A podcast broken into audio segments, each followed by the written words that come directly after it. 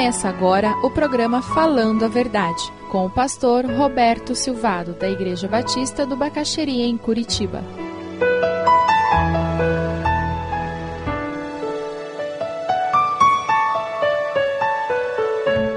Atos 13, a partir do versículo 1. Deus usa homens para se opor à obra satânica, mas Satanás usa homens para se opor à obra de Deus. Nós precisamos ter consciência disso. Porque ao invés de você ficar com raiva daquele colega de trabalho, você vai ficar com raiva do diabo.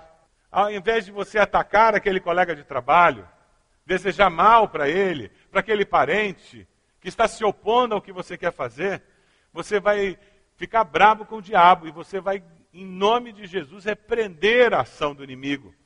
Ao invés de você estar tendo mais problemas de relacionamento por causa disso. Todo missionário, quando chega no campo, ele lida com essa situação. Os missionários estão na frente de batalha. O que eles vivem lá, nós vivemos aqui. É tudo uma questão de intensidade. Ora, nós temos uma igreja estabelecida, eles estão tentando estabelecer uma igreja. Nós temos um círculo de amizade de irmãos que oram por nós, que caminham conosco, que nos estimulam. Muitas vezes eles estão sozinhos, são só eles e mais uma ou duas famílias. Eles enfrentam o que nós enfrentamos aqui, só que com cores mais fortes. É por isso que eles precisam da nossa intercessão.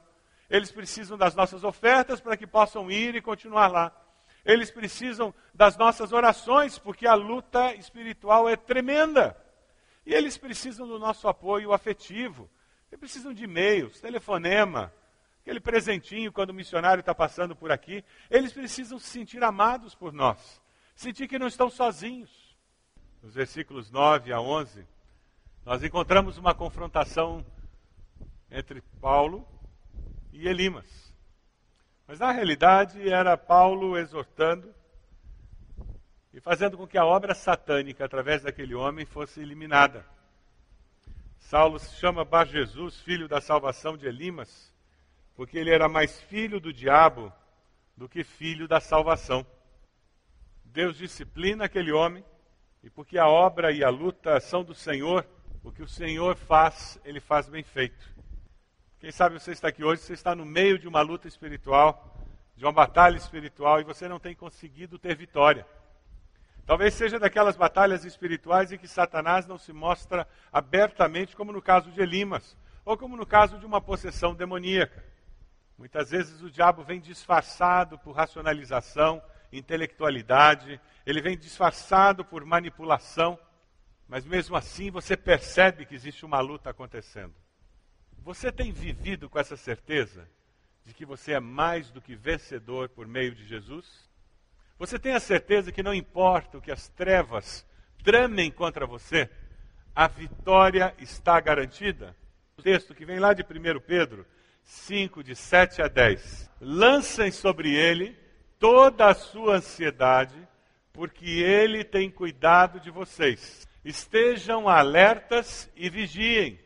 O diabo, o inimigo de vocês, anda ao redor como leão, rugindo e procurando a quem possa devorar.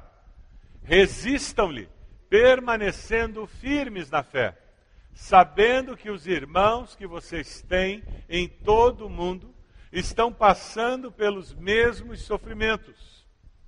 O Deus de toda graça, que os chamou para a sua glória eterna em Cristo Jesus, depois de terem sofrido durante pouco de tempo, os restaurará, os confirmará, lhes dará forças e os porá sobre firmes alicerces. Amém? É com essa segurança que a gente vive que a hora que vier o ataque do inimigo lá no trabalho, numa situação familiar, você não precisa atacar a pessoa. O que você faz? Você repreende em nome de Jesus a ação satânica naquela situação. Você sabia que crente também pode ser usado pelo diabo? Todos nós temos o potencial de sermos usados pelo diabo. Porque não é porque eu fui salvo por Jesus que eu estou protegido e o diabo não pode influenciar o meu jeito de agir e de pensar. E se eu estou fraco espiritualmente, eu sou uma presa fácil nas suas mãos. Mas se eu estou forte espiritualmente, na hora em que ele tenta me usar para criar confusão, para gerar ressentimento, para criar amargura, para destruir a obra de Deus, sabe o que, que o Espírito faz? Ele diz: mano, repreende esse negócio. Que pensamento é esse? Que comentário é esse que você vai falar? Mas você tem que estar buscando a Deus, em comunhão com o Espírito Santo, para que ele possa se lembrar de toda a verdade que Jesus ensinou, para que ele possa nos alertar dos perigos que existem no caminho. O diabo, ele está em derredor, buscando a quem possa devorar. Ele veio para matar, para roubar, para destruir. É só isso que ele sabe fazer. Mas Deus nos deu a vitória no nome de Jesus. Amém? Nós temos que lutar na força do Senhor. Ah, pastor, que medo! E agora?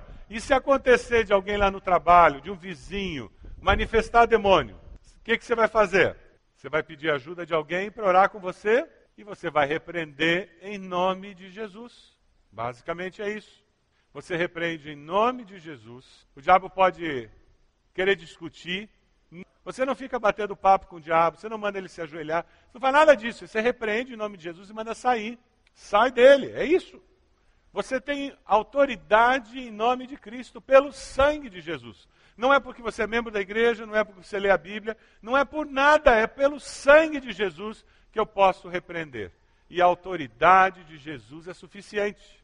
E quando você encontrar um crente em Jesus, alguém que é salvo por Cristo, que está demonstrando frutos malignos na vida dele, como dissensão, ira, divisão, fofoca, repreenda.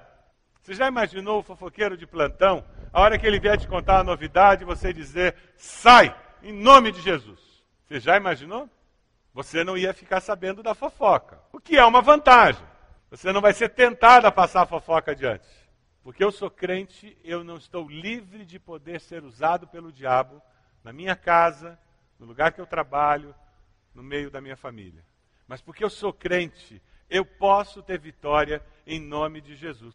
Os nossos missionários, eles lidam diariamente. E se você está na África, eles lidam com voodoo o tempo todo. Missionários nossos que estarão lá no Haiti agora, nesse processo de reconstrução, eles vão lidar com isso o dia todo. Missionários que estão na Europa, como o pastor Caio, eles não lidam com isso o tempo todo. Mas eles lidam com outro tipo de manifestação demoníaca, que é a incredulidade, que é o ateísmo que é a religiosidade aparente, que também é uma possessão demoníaca. Só que a pessoa não estrebucha. E a gente tem mania de achar que o diabo só se manifesta quando a pessoa estrebucha no chão e dá uma babada, né? Essa é muito fácil, gente. Existem manifestações demoníacas nas estruturas de poder da nossa sociedade que têm nos destruído por séculos que mantém as pessoas escravas da pobreza, da ignorância, sem esperança, e elas não acreditam que a vida pode mudar. Quando nós fazemos isso, nós estamos fazendo o que Paulo fez ali. E mandou aquele homem calar. E disse: Você não é merecedor da luz que você está ouvindo, porque você não está ouvindo da luz que é Cristo Jesus e valorizando. Então é melhor você ficar sem. E aquele homem perdeu a visão. Versículo 12. O procônsul, vendo o que havia acontecido, creu profundamente impressionado. Porque o homem ficou cego, foi por isso que ele ficou impressionado. Ele ficou impressionado com a eloquência de Paulo, palavra muito clara. Ele ficou impressionado com o ensino do Senhor. Um encontro dramático aconteceu entre poderes. Poderes no qual o Espírito Santo venceu o diabo, no qual o apóstolo desmascarou o feiticeiro e o evangelho triunfou sobre o oculto. Você tem dado liberdade ao Espírito Santo para falar ao seu coração? Você tem dado liberdade ao Espírito Santo para se manifestar na sua vida? Você tem vivido com a consciência de que existe uma luta espiritual ou você vive como se estivesse num parque de diversões ou num passeio de férias? Quando nós nos convertemos no kit básico da vida cristã, vem a realidade de que nós somos peregrinos, estamos de passagem e que nós não somos mais desse mundo. A partir desse momento, uma luta espiritual se estabelece para tentar enfraquecer a nossa fé, nos afastar do nosso Salvador e prejudicar o nosso testemunho de fé.